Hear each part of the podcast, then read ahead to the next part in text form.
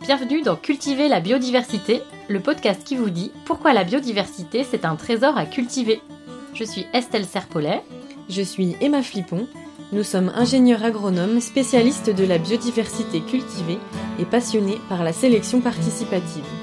Ici, on vous parle de graines, de celles et ceux qui les cultivent et les étudient, de semences paysannes mais pas que, d'autonomie des agriculteurs, de collectifs, parce que les semences sont à la base de notre alimentation. Bref, on vous donne des clés pour comprendre l'importance de la diversité génétique dans les systèmes agricoles et des outils pour agir. Cultiver la biodiversité, épisode 2. Petite histoire de la biodiversité cultivée, partie 2. Industrialisation de l'agriculture et chute de la biodiversité cultivée. Alors, si vous n'avez pas écouté la première partie de cet épisode sur la domestication et la coévolution, on vous invite à aller l'écouter avant cette deuxième partie pour mieux comprendre de quoi on va vous parler. Alors du coup, Estelle, elle vous a bien expliqué euh, comment avant l'industrialisation de l'agriculture, la coévolution entre humains et plantes, elle a induit une diversification de ces espèces cultivées. Et donc maintenant, je vais vous expliquer euh, ce qui s'est passé depuis pour en arriver à avoir perdu ces fameux 75% de diversité génétique annoncés par la FAO. Alors je vais commencer par vous rappeler un petit peu euh, ce que c'est que l'industrialisation de l'agriculture et comment l'agriculture elle a évolué et puis ensuite on fera le lien avec les semences.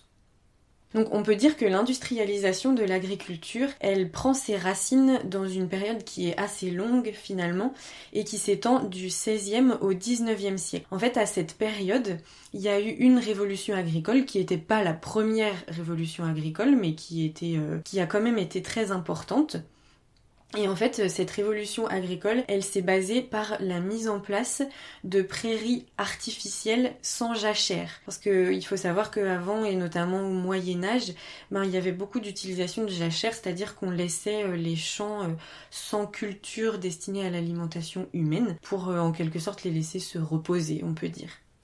Et donc là, avec des prairies artificielles donc qu'on semait intentionnellement dans la succession des cultures, et puis aussi avec la culture de légumineuses pour nourrir le bétail, eh ben on a eu une augmentation de la part d'élevage dans l'agriculture. Qui dit augmentation de l'élevage dit augmentation de la production de fumier et qui dit euh, augmentation de la production agricole parce que vous devez sûrement savoir que le fumier c'était euh, utilisé pour fertiliser les sols.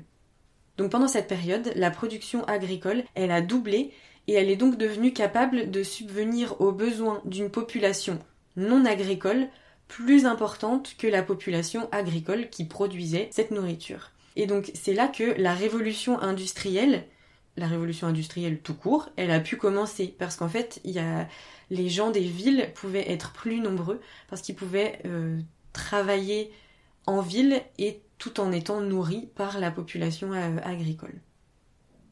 Donc dans la continuité de cette révolution industrielle, si on revient au lien avec l'agriculture, eh ben au 19e siècle sont apparues de nouvelles machines agricoles aussi, qui étaient plus complexes, comme par exemple les moissonneuses, alors pas tout de suite les moissonneuses batteuses, hein, juste des moissonneuses, ou encore des trieurs à grains. Oui, parce que par exemple, si on prend le cas des céréales, une fois que vous avez fait la récolte, bah, vous récoltez en fait euh, des, des grains de blé par exemple, mais aussi ils peuvent être mélangés avec d'autres graines, euh, d'autres plantes qui euh, poussent euh, dans les champs en même temps que le blé.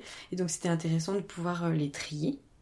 Et donc, industrialisation, début de l'industrialisation de l'agriculture avec ces machines, et puis aussi un autre acteur entre guillemets entre en jeu là-dedans, c'est la mondialisation qui était déjà bien avancée au 19e siècle. Et euh, ça a eu un impact en fait sur l'agriculture parce qu'il y a eu une grave crise agricole qui a eu lieu suite à l'importation de denrées agricoles à bas prix, notamment venues des États-Unis et qui ont un peu bouleversé euh, l'agriculture européenne. Et donc il fallait aussi essayer d'augmenter les rendements, euh, d'utiliser des machines pour produire plus et essayer d'être compétitif de euh, ces denrées agricoles vendues à bas prix mais qui venaient de plus loin. Et puis, autre événement majeur qui a eu lieu et qui a vraiment eu un impact très important sur euh, l'agriculture et notamment en Europe, je ne sais pas si vous vous en doutez, mais c'est la Deuxième Guerre mondiale. En fait, là, c'est vraiment, il y a eu, euh, après la Deuxième Guerre mondiale, une révolution agricole très très importante, donc qui a eu lieu euh, dans les années 40-50, grosso modo. Et euh, parce que à cette période-là, bah, l'Europe manquait de matières premières agricoles suite à la guerre et aussi chose à laquelle on pense moins, c'est que l'Europe avait besoin de recycler les explosifs, les gaz de combat et les machines type char euh, qui avaient été produits pour faire la guerre. Et en fait, une des façons de recycler euh, ces explosifs et ces gaz de combat, ça a été de les utiliser en engrais et pesticides pour l'agriculture. Et puis de même, les entreprises qui produisaient les machines pour faire la guerre, euh, elles se sont recyclées, entre guillemets, en, en entreprises de production de hum, machines agricoles. Et donc ces grosses machines, ces pesticides et ces engrais, ils ont permis d'augmenter les rendements à l'hectare de l'agriculture européenne très rapidement. Et donc euh, c'était vraiment euh, une nouvelle euh, ère agricole qui s'est développée à la suite de la Deuxième Guerre mondiale. Et donc, vous allez me dire, les semences dans tout ça. Eh ben, si on reprend le fil de l'histoire que je vous ai raconté à partir du 19e siècle, et aussi ce qu'Estelle a mentionné quand elle parlait de l'évolution en fait de la vision euh, sur la biodiversité qu'on a eue euh, à partir des Lumières, eh ben, il y a eu aussi une évolution de la sélection des plantes cultivées qui a commencé dans cette lignée-là. Et notamment, il y a eu l'apparition au 19e siècle de euh, grainetiers et de paysans sélectionneurs.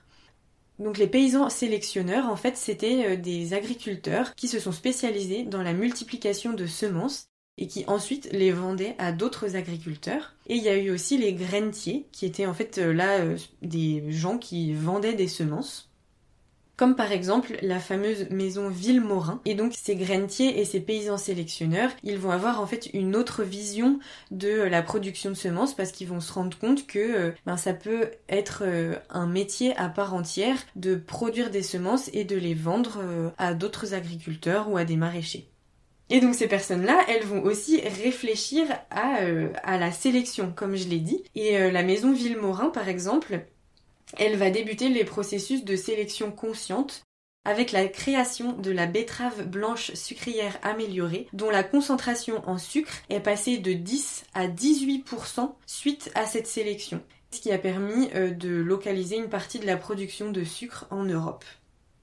Et ces sélectionneurs, comme je l'ai dit, ils ont été euh, très influencés par la vision des botanistes de l'époque, qui avaient entrepris de classer les espèces vivantes pour mieux les connaître, mais aussi d'augmenter en fait notre maîtrise sur euh, ces espèces. Et c'est à cette époque notamment, et plus précisément on va dire fin du XVIIIe siècle, début du XIXe siècle, qu'on va commencer à parler de variétés cultivées, c'est-à-dire qu'on va essayer en fait de classer les plantes au sein d'une espèce en plus petits groupes pour les différencier et les organiser.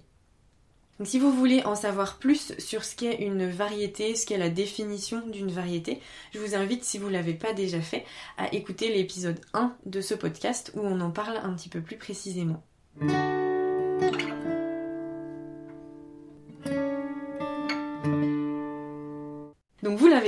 Le 19e siècle est une époque vraiment très dynamique euh, en botanique et en sélection des plantes. Et d'ailleurs c'est à cette époque-là aussi que on comprend les mécanismes de reproduction des plantes. Parce qu'en fait jusqu'au 19e siècle on comprenait pas vraiment tous les mécanismes de reproduction des plantes. La sexualité des plantes c'était vraiment quelque chose euh, qui euh, était obscur parce qu'en fait il y a vraiment une très très grande diversité de mécanismes de reproduction des plantes et on n'arrivait pas à tout comprendre. C'est aussi à ce moment-là qu'on réentend parler des lois de Mendel. Alors Mendel, c'était un moine botaniste qui a théorisé le concept d'hérédité, donc euh, comme le concept d'hérédité qu'on connaît euh, pour les humains, mais lui, il l'a compris en observant des poids. Et donc toutes ces découvertes, en fait, elles ont euh, induit le passage de la sélection par les agriculteurs et de la gestion des semences par les agriculteurs à d'autres types de sélection et dont le premier euh, principe de sélection a été la lignée pure. Donc, qu'est-ce que c'est qu'une lignée pure? Le retour des termes techniques. Une lignée pure, c'est une population qui est obtenue par une série d'autofécondations successives qui euh, induisent l'homogénéisation de l'information génétique des plantes. En fait, on va faire ces autofécondations et au fur et à mesure, on va épurer la descendance, c'est-à-dire qu'on va regarder la descendance et on va supprimer tous les individus qui ne correspondent pas aux critères qu'on s'est donnés. Et donc euh, on va pas les reproduire. Et donc à force en fait de faire ces, euh, ces autofécondations eh ben on va avoir euh, une lignée pure c'est-à-dire une variété qui est composée d'individus tous semblables entre eux et donc juste euh, petite euh, précision, vous vous êtes peut-être demandé ce qu'est une autofécondation. Alors on va pas rentrer euh, dans le détail, mais en fait il y a certaines catégories de plantes qui ont leurs organes mâles et femelles sur la même plante et surtout où un individu est capable de se reproduire avec lui-même et il y a d'autres plantes qui n'en sont pas capables. Et ben les quand on fait ces séries d'autofécondation, c'est-à-dire que on force les individus d'une population à se reproduire avec eux-mêmes. Et donc cette première technique euh, de sélection, elle réduit de manière importante la diversité à l'intérieur des variétés. Vous vous souvenez, c'est la diversité intravariétale. Donc voilà, première réduction de la biodiversité cultivée au cours de l'industrialisation de l'agriculture. Alors, si on reprend le fil de l'histoire de l'industrialisation de l'agriculture. Vous vous rappelez, la révolution suivante, c'est la révolution agricole qui a eu lieu à partir des années 40 avec la sortie de la guerre et donc industrialisation de l'agriculture à grande échelle dans les pays du Nord. En 1946, en France spécifiquement, il y a l'Institut national de la recherche agronomique, ce que vous connaissez sous le nom de l'INRA, qui est créé pour soutenir le développement de cette agriculture de l'après-guerre qui utilise des pesticides, qui utilise plus de machines. Et donc sa création est vraiment le résultat de la politique de l'État français qui a besoin d'augmenter les rendements de l'agriculture pour euh, nourrir la population française à la sortie de la guerre. Et donc l'un de ces pôles majeurs à l'INRA, c'est le pôle d'amélioration des plantes. Donc ce pôle, il a pour objectif de sélectionner des variétés qui sont adaptées à l'agriculture euh, industrielle qui est en train de se mettre en place. Et donc de nouvelles techniques de sélection vont être euh, développées en plus des lignées pures dont je vous ai parlé. Premier exemple marquant qui est celui du blé. Donc ça dépend de à quel moment vous êtes en train d'écouter ce podcast. Euh, du coup on va faire un petit exercice de visualisation, mais essayez de vous rappeler à peu près quand vous voyez des champs de blé autour de chez vous, le blé, quelle taille il fait? Jusqu'où il vous arrive à peu près? Je pense que la plupart d'entre vous vont me répondre bah à peu près au niveau de la taille ou même en dessous de la taille. Ça dépend de la taille que vous faites. Eh bien, avant l'industrialisation de l'agriculture, le blé tendre, si on parle du blé tendre, euh, il était beaucoup plus haut que ça. Il pouvait même atteindre jusqu'à 1m80, euh, mais ça c'était dans des terres vraiment riches. Donc euh, il y a quand même une grosse différence entre en dessous du niveau de la taille qui est à peu près à 80 cm et puis 1m80 quoi. Mais souvenez-vous, après la guerre, on recycle les explosifs et les gaz. Et l'un de ces produits recyclés, c'est le nitrate. C'est la forme la plus oxydée de l'azote. Et eh bien vous savez peut-être que les plantes, elles ont besoin d'azote pour pousser. Et donc les apports de nitrate, ils ont permis d'augmenter considérablement les rendements du blé, mais ça a eu aussi une autre conséquence, c'est que les blés, ils étaient nourris avec tellement d'azote très disponible qu'ils finissaient par verser, c'est-à-dire qu'ils finissaient par tomber au sol avant la récolte, et donc ce qui peut faire pourrir le grain ou ce qui rend aussi la récolte très compliquée quand on utilise une moissonneuse batteuse. Et donc en 1946, alors pas à l'INRA, mais dans un autre centre de recherche qui était un peu dans la même veine que l'INRA, on va découvrir des blés nains au Japon et donc on va décider de les croiser avec d'autres blés pour euh, raccourcir les blés cultivés. Et ensuite, on va opérer une, la méthode de sélection par ligne pure pour euh, créer des variétés et ensuite les commercialiser, les mettre à disposition des agriculteurs. Et donc, on va se retrouver avec des blés beaucoup plus petits que ce qu'il existait avant. Et puis on peut aussi utiliser des hormones pour raccourcir les blés. Mais enfin voilà, ça c'est pas vraiment une méthode de sélection en soi. Là, je vous ai dit, on a utilisé la méthode de la lignée pure pour créer ces variétés. Euh, mais en fait, il y a des espèces comme le blé, pour lesquels c'est facile de créer des lignées pures, et pour d'autres c'est plus compliqué à cause de mécanismes de reproduction différents. Je vous avais dit par exemple, il y a des plantes qui sont capables de s'autoféconder, et euh, il y a d'autres plantes où cette autofécondation, elle est euh, soit impossible, soit très difficile, ou alors, euh, enfin voilà, des espèces comme le maïs, en fait, il, faut deux plantes distinctes pour que la fécondation ait lieu. Donc pour toutes les plantes qu'on appelle allogames, pour lesquelles euh, cette autofécondation elle est plus compliquée, on a trouvé une autre manière d'obtenir des variétés homogènes. Et là, cette autre manière, et je pense que vous l'attendiez tous, c'est les hybrides F1. Attention, Malgré ce qu'on entend souvent, on peut ressemer les graines issues des hybrides F1. Mais si vous récupérez les graines de ces hybrides que vous avez achetés et que vous les ressemez, les plantes qui en résulteront, elles auront majoritairement rien à voir avec les plantes que vous avez eues à la première génération, avec les plantes que vous avez achetées. Donc ça, c'est des mécanismes qui sont euh, vraiment techniques, mais euh, voilà, qui s'expliquent euh, quand même assez facilement. Et donc si, ça vous intéresse, on a prévu de vous expliquer tout ça euh, dans un prochain épisode. Et n'hésitez pas d'ailleurs à nous dire en commentaire de cet épisode si ça vous intéresse qu'on fasse un ou même plusieurs épisodes sur le sujet.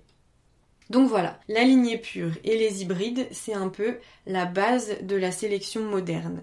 Et le premier objectif de ces deux euh, méthodes de sélection, c'est bien d'homogénéiser les variétés, c'est-à-dire d'avoir des variétés au sein desquelles on a des individus identiques.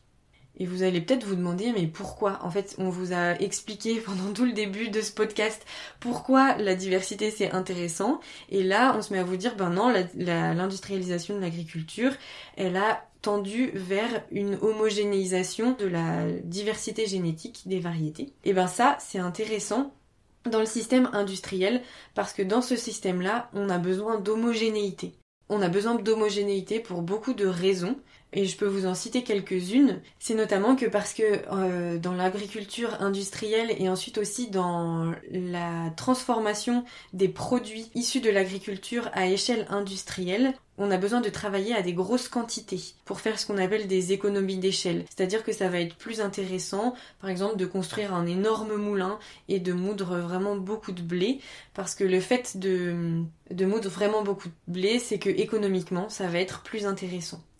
Et quand on travaille avec des quantités très importantes, eh ben c'est compliqué de gérer la diversité. Par exemple, euh, si on prend toujours le cas du blé, ben ça va être compliqué d'avoir euh, beaucoup de sortes de blé différentes qui vont par exemple mûrir à des périodes différentes ou qui vont avoir des caractéristiques à la mouture qui vont être différentes. Et du coup, par exemple, s'il y a des caractéristiques de blé différents, eh ben on va avoir une farine différente et ça va être difficile à gérer pour les boulangers. Donc il faudrait euh, stocker ces grains et ces farines différentes dans des lieux de stockage différents. Mais en fait, tout ça c'est trop compliqué. Donc le plus simple, c'est d'avoir des grandes unités de stockage dans lesquelles on met des matières agricoles qui sont très homogènes. Et donc ensuite, euh, il existe aussi tout un tas de méthodes de laboratoire pour accélérer ou faciliter le travail des sélectionneurs. Par exemple, des techniques pour faciliter euh, l'hybridation. Mais de même ça, si ça vous intéresse, dites-le nous et euh, on a prévu de vous l'expliquer dans d'autres épisodes.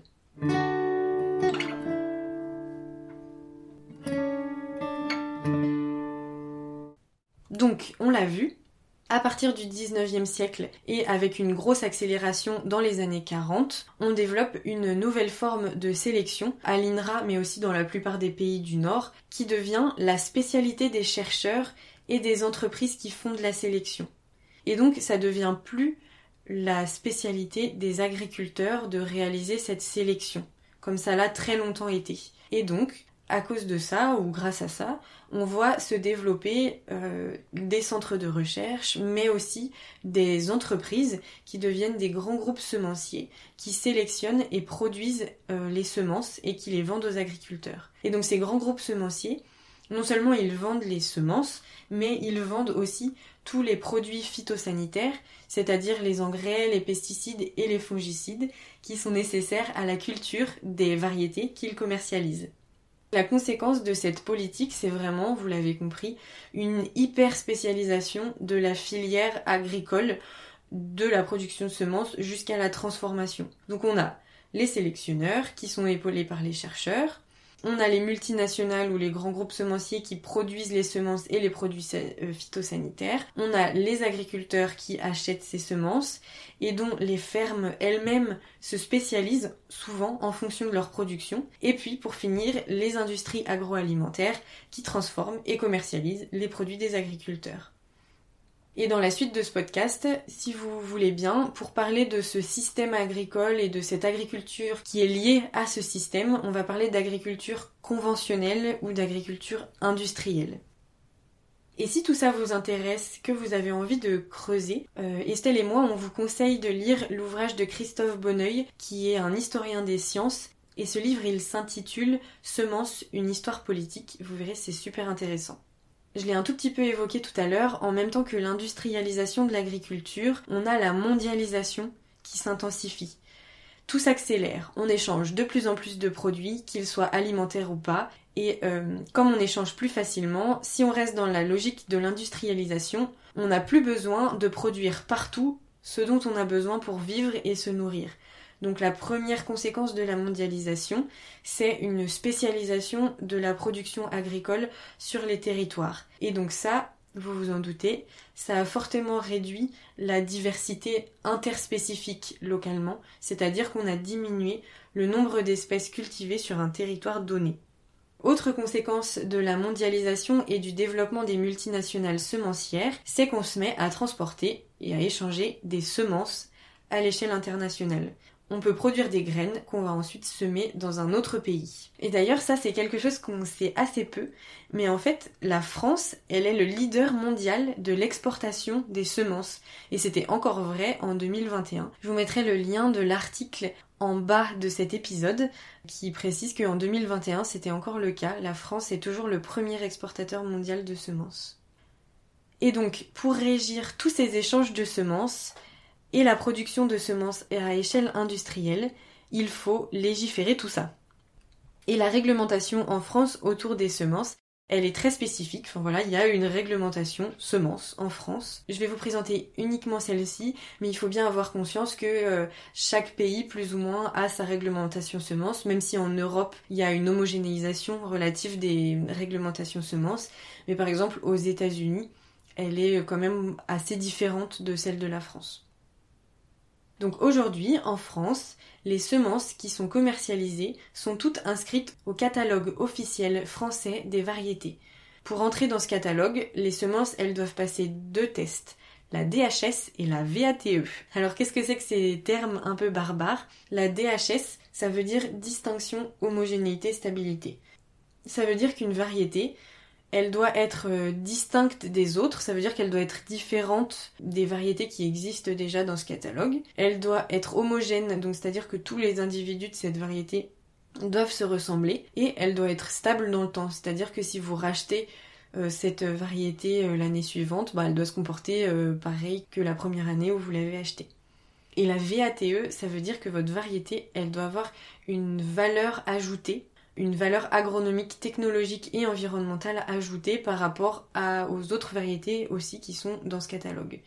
Légalement, il y a aussi des tests qu'il faut réaliser pour pouvoir commercialiser des semences. Donc c'est euh, de vérifier que les graines que vous vendez, elles germent bien et qu'elles sont euh, aussi euh, sanitairement saines, c'est-à-dire qu'elles sont exemptes de maladies ou alors qu'elles ont un faible niveau de maladie.